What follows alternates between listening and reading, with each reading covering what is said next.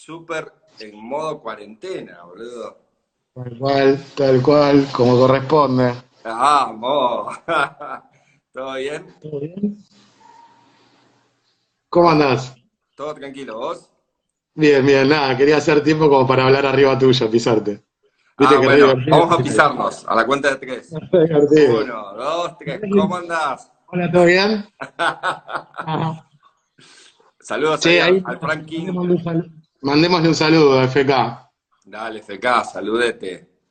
Ahí se sigue conectando gente.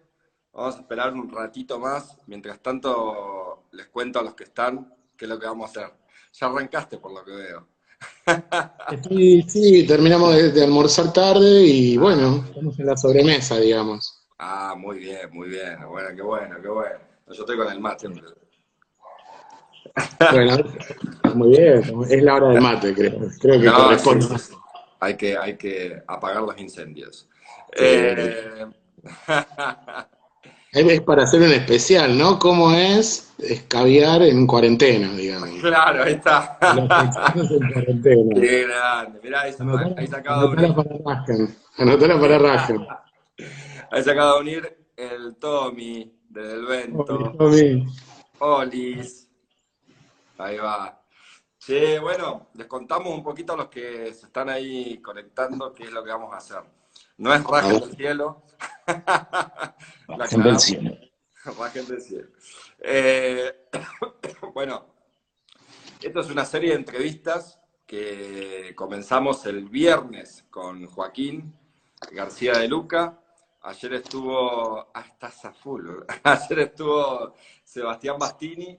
Y bueno, hoy tenemos el honor del señor Diego Morón, alias El Negro. Eh, ¿De qué tratan estas entrevistas? Bueno, yo le puse como un nombre compañeros del audio, porque son compañeros del audio, o en este caso es un amigo, no solo del audio, sino que de la vida. Pero bueno, la idea un poco es hacer unas preguntas, pero, pero que digamos, fuera de lo popular o de lo común, hasta preguntas personales, o sea, de, de- de maneras de trabajo, de, maneras de producir. eh, más que nada va, va un poco para ese lado. Eh, yo sé que, bueno, para el que no lo conoce, al, Ne- al Negrito es un excelente productor musical, excelente ingeniero de mezcla, de grabación, él, nada, en serio. Eh, y además un excelente compañero de trabajo también, porque hemos sido compañeros de trabajo durante muchísimos años. Eso nos llevó a, a tener la amistad que tenemos hoy. Así que bueno, ¿qué te parece si arrancamos? Dale, cuando usted diga, cuando usted diga. Y bienvenidos a todos. Dale, vamos a arrancar entonces. Bueno, eh, la primera pregunta está, está relacionada con si alguna vez viviste un momento eh, técnico, más que nada. O sea, esto puede ser, eh, generalmente se plantea y se ve mucho más dentro de un estudio de grabación, pero te puede haber pasado también durante una mezcla, que algún eh, artista o, este, te, ha, te ha pedido algo como ex- muy raro y vos has te- has tenido que, digamos, que, que enfrentarte ante, porque viste que el artista, lo que dice el artista o lo que pide el artista hay que lograrlo. Entonces, Sí.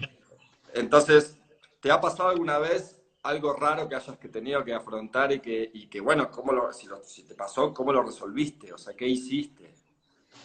Yo me acuerdo la de que tiene que ver más con mi banda, la de Mote, Ajá. del primer disco, que Sí. Coco y medio me dicen, che, estaría bueno que la guitarra empiece como, como pasada por un cassette, algo así, medio low-fi. Ajá. Entonces La, agarré la guitarra. la guitarra que comenzaba el tema, ¿sí? el juego de Lego, Ajá. el primer disco de Mote. Ah, Y empezaba el disco con eso, además. Y dije, ¿cómo mierda hago? Empecé a ecualizar, a toquetear y no, no, no cerraba. Entonces agarramos los tubos de, de rollo de cocina Sí. y armamos varias, una cosa así, una trompeta grande, la pusimos en un 57 y apuntamos, empezamos a buscar ahí la EQ y quedó. Y O esa sea, apuntando al amplificador de guitarra, digamos. apuntando al amplificador de guitarra, exactamente. Mirá. Era como una EQ ya natural. Mirá. Y la distorsionamos más inclusive y garpó, y esa la empecé a usar un montón para las voces, por ejemplo, para hacer esa cosa, hola, ¿qué tal? ¿Qué sé yo? Ah, sí, sí, sí. Ah, algo, algo que yo vi de vos, que bueno, que igual no, no, no tiene que ver con la grabación, pero sí tiene que ver con el vivo. Bueno, en realidad la grabación lo debes haber hecho, pero es cantar cantarle a los micrófonos de la guitarra.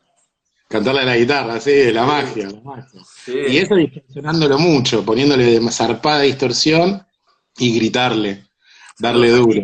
Abrazo a Kiki ahí que está saludando. Este, darle, duro ahí, qué sé yo, con una guitarra distorsionada. No, no es mucha ciencia. La gente piensa, uh, ¿qué? ¿Tocas con, con los dientes? No, ni No, bueno, pero para uno que lo ve, yo que, que, les hice sonido durante mucho tiempo, era como, ah, qué bueno. Y para mí también era y para mí también era una tensión porque tenía que estar atento ahí a subir el canal de guitarra porque estabas cantando por la tal guitarra. Cual, tal cual, tal cual. Bueno, en esa canción para el, para el disco, que también lo grabamos en el mismo momento que hicimos lo de la guitarra, eh, pasamos un 57, yo estaba en el patio de la casa de Coco, afuera, sí. eh, por no hacer tanto bardo, digamos, y adentro estaba conectado a un, a un Fender, un amplificador, todo distorsionado y microfoneado y al palo. Entonces eran las nueve de la noche, se escuchaba en todo. Los vecinos chochos. Chochos, no me acuerdo de estar gritando ahí a pleno. Y para este mismo disco, otra cosa, el otro día necesitábamos lluvia y se largó con todo y microfoneamos ahí toda la lluvia. patio. 40 minutos de lluvia, sí, se nos cayó un micrófono.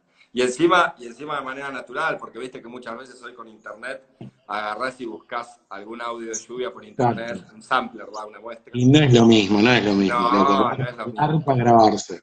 Sí, está buenísimo. Viste que hay gente que se dedica a hacer foleys, va todo el tiempo a hacer... Eh, sí, sí, sí, sí, esta, clase de sonidos.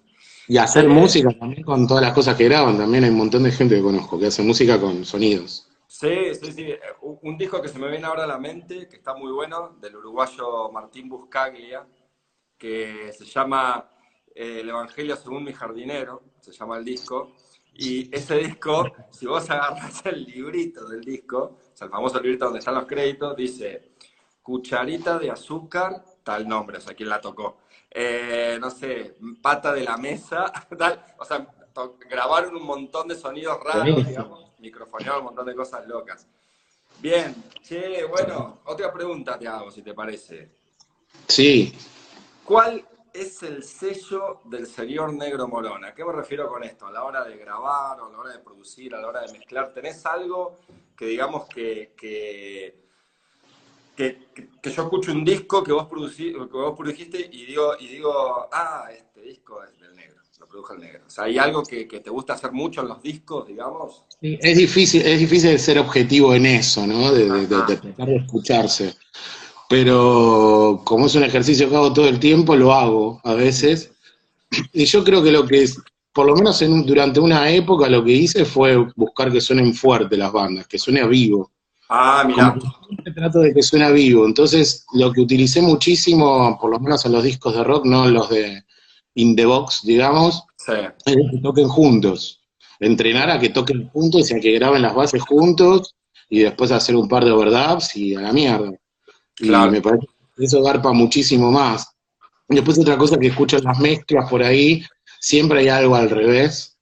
Como que tengo esa cosa de claro, los mensajes subliminales, digamos. Claro, exactamente. Em, que no sé, me, di cuenta que en todos los discos que produje o hice algo, hay algo. Se ve que hay algo que de eso. Sí, sí, sí, sí, Está buenísimo. Me, quedó eso de dar vuelta a los cassettes, de, de ah, abrirlos, dar vuelta a la cinta, para ver qué que, bueno, vos también viviste la época de los cassettes, yo también llegué a vivirla y, y era... Estamos grandes. O era la de, la de agarrar, viste, y grabar la canción que pasaban en la radio. Me acuerdo, mm. me acuerdo con el estreno mirá lo que se me vino a la mente. Yo estaba viviendo allá en la Patagonia y me acuerdo del estreno de una canción de Héroes del Silencio. No sé si era Avalancha o alguna canción de esa del estreno. Y me acuerdo de que la habían anunciado. Entonces estar ahí con el botón, viste, con el dedo del rec, así para grabar el rec play. Y bueno, y nada, esas cosas. Y de, experimentar, porque experimentabas con cassette, ¿no? Grababas tal cual, tal cual. Eh. Tal cual. Eh, me parece que la clave está ahí en, experimentar todo el tiempo. ¿Qué sé yo? Con todo. No me acuerdo mucho igual de la pregunta, ya me perdí, perdón. No, no, la pregunta era, era, era eso de, cuál es tu sello y, o sea, que cuál es ah. la marca del negro. Y es verdad lo que decís, o sea, yo ahora que vos me lo decís, que es esto de, tratar que las bandas toquen en vivo, o sea, que, el audio sea como si estuviera tocando en vivo la banda. y es verdad, en las grabaciones que yo he estado ahí, o, o, o cebando mate, o acompañando, Sí. enseñando, he visto mucho eso. He visto eh, de, que hacer que la base, por lo menos, esté en vivo. Y sí, sí, sí, sí, me parece que eso garpa. Nosotros lo probamos como músicos en hemoterapia y nos garpó un montón, nos dio un compromiso diferente frente a la banda. Y después lo empecé a implementar con el resto de las bandas laburando y creo que con quien mejor o más conforme quedé por, por el paso del tiempo y todo esto fue con, con Biómano, el último Ah. Che, hay como un feedback, no sé si vos estás Sí, apareció de repente algo. Sí, eh, ah, saludos, al, saludos a Gus, a Gus desde Baile, dice. Qué grande Gus, un amigo. Che, ¿vos estás reproduciendo el audio por algún parlante, algo? No, no, no, para nada. ¿Qué Lo tengo en el teléfono. está pasando? ¿Vos parlante? Por ahí sos vos. ¿Será Spinetta? Es el flaco que nos está tirando buena onda. Che, bueno, paso, paso a, otra, a otra pregunta. Dale, lo que usted quiera. Eh, sos una persona. Para me está, me está molestando el feedback. A Sí, ver, ahí te apareció. ¿Te parece por allá? sí, a ver, dejar una cosa. A ver qué pasa. ¿Ahí se escucha el feedback? No. ¿No? Ah, bueno. Debe ser mi Perfecto. parlante entonces.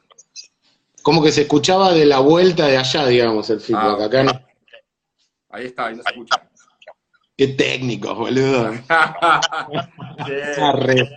La pregunta es, eh, ¿sos una persona totalmente correcta a la hora de grabar, de mezclar, de producir, o te gusta un poco jugar con el error? O sea, con el error eh, con sentido, ¿no? O sea, eh, de, de- de esto de, de- o de hacer, eh, no sé, usar alguna técnica rara, eh, o, o por, por ejemplo, esta cosa, viste, de académica, de que hay que sí o sí eh, Mm. invertir la fase del micrófono, de abajo del redoblante o tarola, bueno, como le quieran decir. Sí. O sea, ¿sos de, de muy de, de- de ir a lo correcto o, bueno, obviamente usás el oído antes y si hay algo que está totalmente mal, pero suena buenísimo, lo dejas? Y mira, para mí es un mit. Antes que nada, pues saludos ahí que se curta, que saludaron. Eh, es un mix de todo eso. Me parece que es un poco un blended, un poco de esto, un poco de aquello. Con el tema de las fases, sí, cada vez me pongo más ops. Además, en realidad es como que estoy acostumbrado, los últimos laburos los estuve haciendo con, con Chicha, Aníbal Bonarcorso. Entonces, como que confío plenamente en eso, buscamos, viste, de que no, de que la fase esté correcta, de que esté todo bien, y después le buscamos un poco más audio por y empezar a ensuciar. Eh, pero me encanta experimentar, qué sé yo, así me llevo siempre alguna idea, alguna producción, de, o que laburé con algún técnico, me acuerdo la primera vez que habíamos hecho un, no sé si fue la primera vez que habíamos hecho uno roto, pero fue en Romaphonic, eh, grabando batas que con un 57 apuntado al piso y hecho Ah, mierda, presionando la pleno y la de Romaphonic está buenísima, es grande. Sí, está bárbaro. Y a partir de ahí como que dije, sí, lo voy a- ya lo voy a grabar, o sea, lo voy a grabar directamente roto, porque antes lo grababa limpio y después lo, ensuciaba con algún soft de manera digital. Y no, no, dije, ya fue. Dije, yo me acuerdo en guion también hacer lo mismo con un C12 de Room y lo puse re lejos, dije, pongámoslo lo más lejos que se pueda. Fue medio lagarto, tuve que acercar un toque, pero, o sea, correrlo, pero estaba buenísimo el audio. Que bueno, sí, el otro día, ayer justo Seba contaba. ¿Sabes qué? Primero, antes, Negrito, te estoy como ya viendo muy. eh, Ahí está, ahí te veo mejor. ¿Sabes que se corta un poco?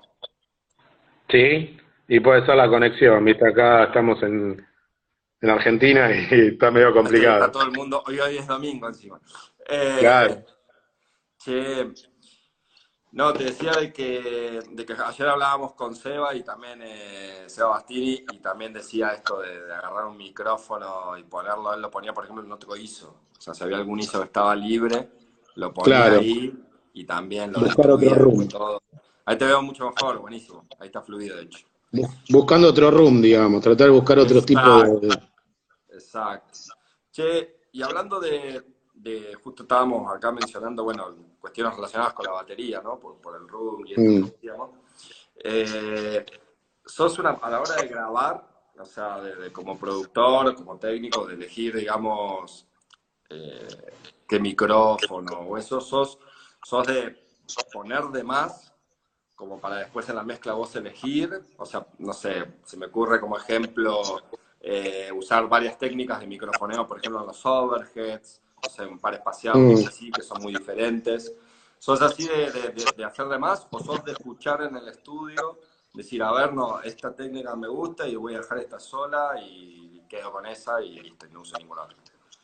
Soy más de jugar, más de jugar, sí, a full, de meter, de meter, qué sé yo, en el caso de los overheads siempre probar dos pares y después ver este, cuál garpa más, ¿viste? Si un XY, si un par espaciado, Claro. esto es el tipo de microfoneo que va, digamos, arriba de la batería, este, mm, me gusta jugar, porque también depende de la sala, depende del batero, entonces uno por ahí tiene una idea y el batero te cambió, tiene otro toque y te cambió todo, ¿viste? Claro, y claro. con eso está bueno jugar. Pero sí tomo una determinación antes de que si va a ser una batería mucho más close micking, Sí, todo cerrado, o si va a ser rumero, claro, o si va a tener un toque y un toque, ¿viste? Eh, claro. me pasó con- grabando baterías grandes que al final tenía un poquitito más de room de lo que yo quería. Quería más, ¿viste? In, in- Claro. in your face, ahí adelante. Y igual se puede lograr después toquetear un poquitito, como para que quede más al frente, no tan, tan rumero. Pero Sí. sí, con, con las guitarras también, digamos, juego. Con la guitarra ¿sabes? también, sí, jugás bastante. Sí. Pues me parece que eh, vale mucho más la pena, eh, creo que lo que vale más la pena estar en el estudio, justamente garpar el estudio, es eso, jugar. Sí, Empezar a buscar audio, audio, audio, y después es poner a tocar a los músicos, o si es uno músico, pones a tocar. Sí, exacto, exacto. Sí, ahí un, un abrazo a, a Walter Chacón, que ahí se conectó recién, está conectado. Che, eh, También, ahí, saluda a, la- a la ahí va. Orne, ahí Y esto de, de- de justamente de la batería, viste que siempre hay como un, un eh, micrófono o un- una posición de microfoneo rara, viste, como que a- a- Sí. vos tenés así como algo particular de decir, bueno, por ejemplo, mira, el otro día hablaba con Joaquín y él me contaba que utiliza el Copperphone, ¿no? El, el micrófono ese. Sí, está buenísimo, porque yo lo uso. Mirá, Yo lo uso, gracias a él. una posición entre el, el- el- el mazo que golpea, digamos, al, al bombo y, y, bueno, y entre el, redoblante y, y que eso le da como un balance de bordona, de kick. Incluso él después ya no pone ningún otro micrófono, o sea, pone el micrófono solamente del bombo adelante del parche en el agujero, digamos, para tener Claro. el show. Pero vos tenés así como, el otro día también Seba me contaba que él también usa como un micro, el- un micrófono particular puesto en tal posición y eso. Vos tenés así como algo, así que me decís, bueno, este micrófono siempre me garpa en esta posición. No sé si siempre, pero sí me pasó de utilizar casi siempre, de probar por lo menos con el micrófono más pedorro, dinámico, Ajá. más pedorro que tenga el Más estudio. malo, más malo. Sí, el peor de todos, y ponerlo, digamos, atrás de donde está el baterista sentado, Ajá. pero como acá, más o menos, Ah, como un room, como un, un overhead central. Ajá. Y sumarlo con otro, digamos que también es como un falso overhead en realidad. Ajá. El otro estaría tipo entre los toms y el tambor, como el tambor de lejos. Ah, ok. Y, y ese hacerlo mierda con uno barato me encanta porque le da al, al tambor, lo levanta a full. O sea, después de compri- comprimirlo un montón o eso digo para Comprimirlo un toque y de hecho si, po- si podés comprimirlo con un ataque, qué sé yo, 10, 15 milisegundos, que, que Claro. garpa un montón Mirá, mirá. y te lo levanta, te lo levanta full. Mirá qué buena onda, qué buena onda. Che, y esto que, bueno, vos, vos sos eh, docente, ¿sí? Eh, como justo, bueno, to- los que, los que ahora son todos docentes. Vos sos profesor y seguramente muchos alumnos, bueno, te has, te has, has trabajado con muchos alumnos, has, te has hecho amigo de muchos alumnos eh, y seguro Sí. muchos alumnos te han hecho preguntas o te han preguntado alguna vez che, ¿qué consejo me das? ¿Qué hago? O sea, ¿qué, qué terminé la carrera o estoy por terminar o, o simplemente me estoy dedicando a esto? ¿Y qué, qué, ¿Qué hago? ¿Qué me recomendás? ¿Qué le recomendarías a alguien que está comenzando en esto? La verdad que es una constante que pasa todos los semestres. Siempre me hago amigo de uno, dos, cinco, depende cada semestre de la onda que pegue. Hemos pasado eh, juntas más, sí, sí. Claro, sí, nos hemos divertido y todo, hemos salido varias veces. Em, pero, qué sé yo, la, respuesta que encuentro siempre a los pibes es, jugátela. Eh, si realmente te vas a dedicar a esto, jugátela. No importa cómo te sientes, si sos bueno o sos malo. Si vos te sentís que sos malo, practica más. Si vos te sentís que sos bueno, seguí practicando igual y seguí dándole para adelante. Me parece que tiene que ver más que nada con una convicción de, lo que uno quiere hacer, si realmente uno lo desea hacer o no. Eh, yo me quise dedicar a esto y vivo de esto y estoy contento. este, qué sé yo, hasta la docencia me encanta, está buenísimo también, que es, digamos, yo no lo veo como el todo de lo que hago, pero es como mi mitad. Eh, me parece que lo mejor es tratar, nunca, nunca en mi vida soñé ser docente y de repente se me pintó esa oportunidad y hoy la súper agradezco y, me recabe, qué sé yo, lo mejor es eso, jugársela. Aposté, me caí todo, la primera clase fue una garcha. me imagino. Seis clases en una, re nervioso. y, pero nada, uno va aprendiendo, va mejorando, y qué sé yo, si hago un balance de acá 15 años atrás, estoy re satisfecho. Me parece que tiene que ver más que nada con el concepto de jugársela, de jugársela plena. Y mirá, o sea, las cosas no caen solas. No, ni hablar, ni hablar. Y mirá qué, qué buena onda que justamente eh, en, este tiempo donde uno tiene que estar base, se, reencuentra de alguna manera con uno, ¿no? Y, aparece la, parte humana en su, en su, digamos, mayor esplendor, que justo Joaco dijo, o sea, la, la, respuesta de Joaco fue la responsabilidad, por ejemplo, que tiene que ver mucho con, con, lo humano y decir, bueno, esto no es un trabajo hippie, o sea, como piensan muchos, porque uno trabaja con la música, sino que hay que tomárselo con responsabilidad y después Eva dijo algo que tiene que ver también con lo que vos estás diciendo, que es la pasión, ¿no? O sea, jugártela es también es, lo que te gusta y lo que amás. Totalmente. Y qué buena onda que vos digas eso, porque seguimos por el mismo camino, seguimos por el camino de, humano, ¿no? O sea, porque podríamos, podríamos decir, una, una respuesta podría haber sido, no, estudiar y estudiate todas las técnicas de microfoneo del mundo, no sé, qué sé yo, y sin embargo... Tampoco estaría mal, digamos, tampoco estaría mal. No, exacto, exacto. Saludos a Cindy, ahí qué buen dúo pone. Saludos a Gise también, ahí que se conectó. Che, bueno, y así como para terminar, eh, una pregunta chapa, porque en realidad son cinco preguntas, pero bueno, acá viene la pregunta chapa, que tiene que ver mucho con tu, con tu trabajo, las seis. Eh, ¿cuál es el proyecto que, más, que hice, cuál es el proyecto que más te gustó eh, grabar, mezclar, eh, producir? O sea, la idea es que vos le dejes a la gente que, está viendo esto y que después va a ver esta entrevista, que les dejes eh, un álbum tuyo que vos produjiste y que te gustó y que te gustaría que la gente escuche. Y estaría bueno también que digas qué hiciste en ese disco. Saludos a Juaco. Sí, faltó COVID ahí, ahí. Ay, Dios. COVID anarquista, Juan. No. eh, mirá, eh, me repite la pregunta. Claro que sí. ¿Qué proyecto te gustó más hacer, digamos? De los para que mí, para mí, ¿cuál, perdón, perdón, sí, sí, sí, me acuerdo, me acuerdo, me acuerdo. Me acuerdo, me acuerdo, era un chiste. Este, para mí tiene que ver más que nada con con el crecimiento de uno, de cómo va creciendo uno con cada trabajo, y yo sigo sintiéndolo con cada trabajo, y siempre es como el último, el que decís, este es el más lindo. Entonces ya me pasó a laburar con los canallas el segundo disco, y me parece un disco que me encanta, mal, bien, me encanta.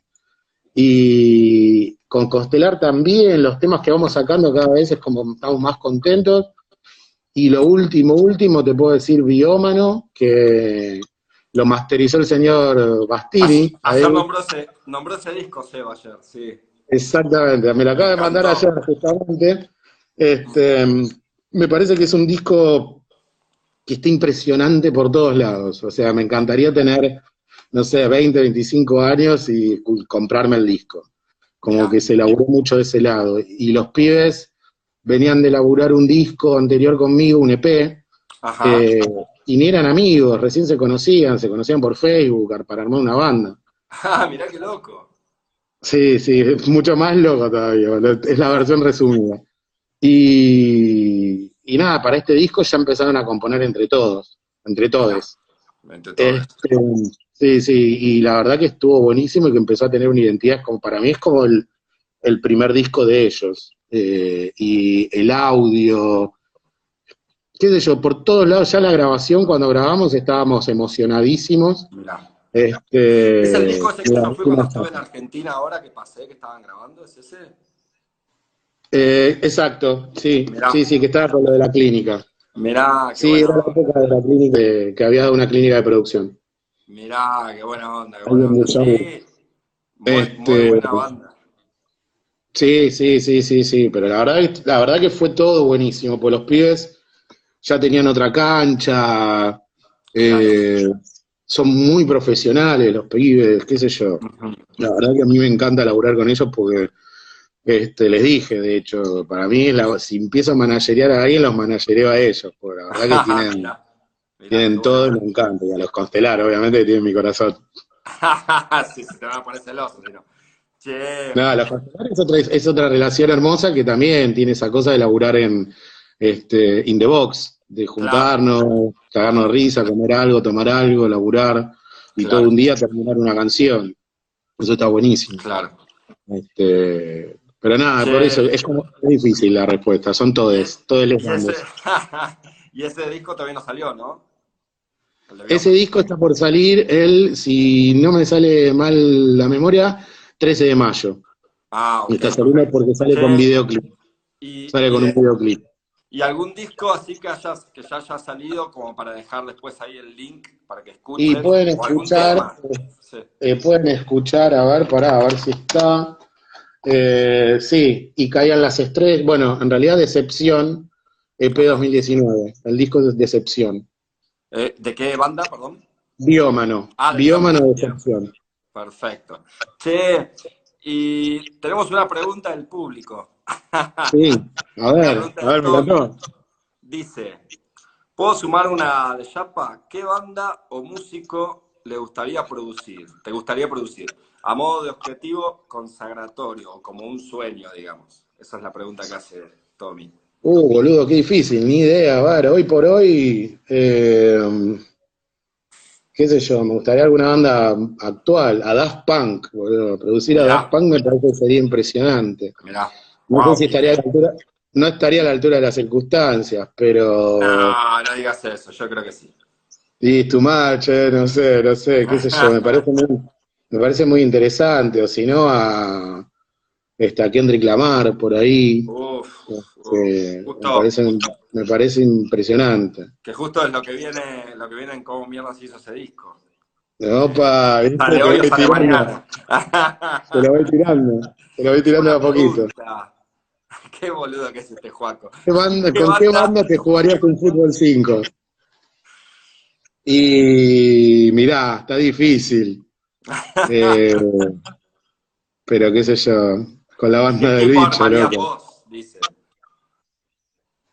Y yo, un Maradona Riquelme, eh, abajo Simón, Junta ahí en el medio. Simón, me encantó. Eh, de arquero Gatti, te estoy tirando todos los de la misma época.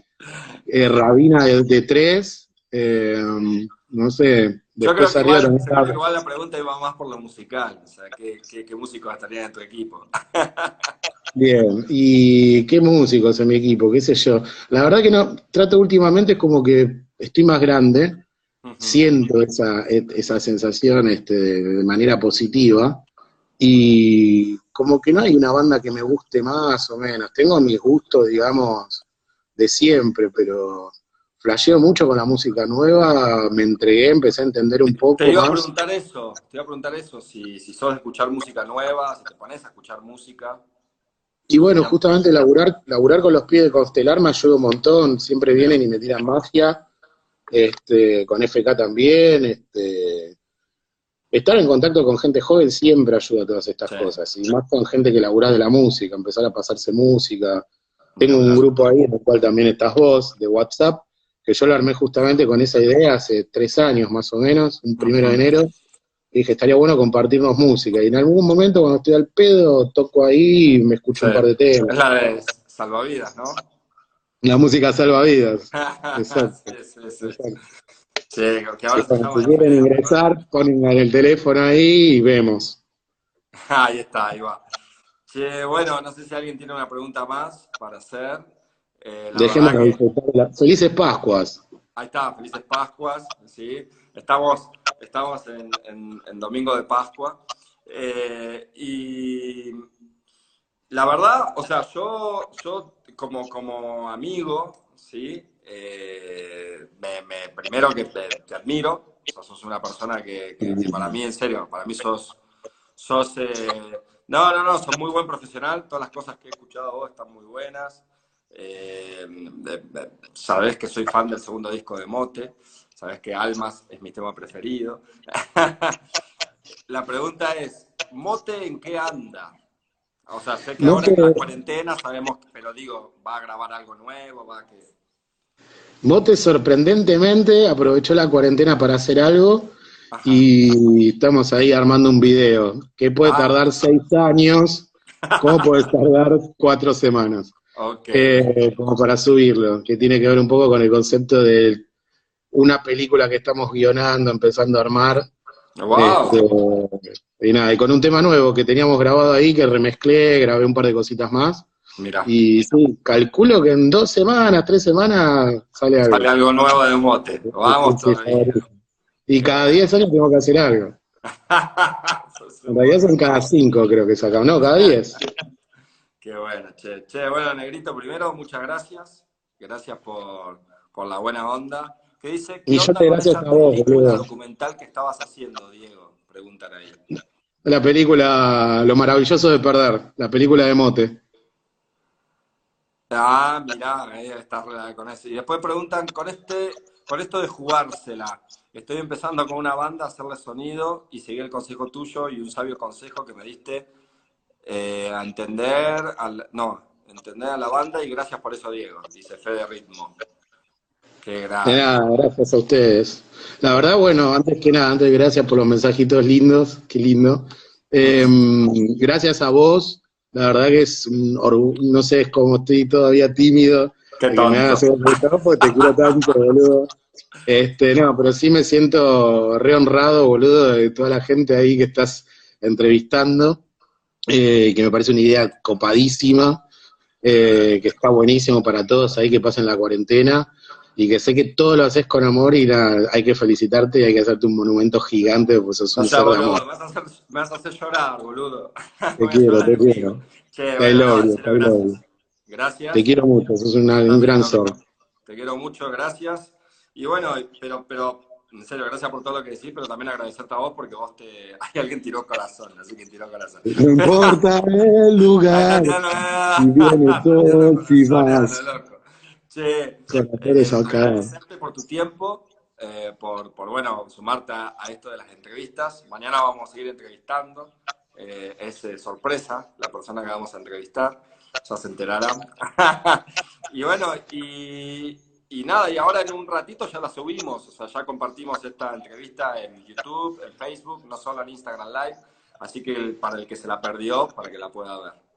Y muchas gracias, Negrito, en serio. Viejas, a cuidarse, loco, a lavarse las manos. Stay home. Ahí va, Nos vemos, millones de gracias. Nos vemos, Negrito, que andes bien. Gracias a todos los que se conectaron también. Chao, chao.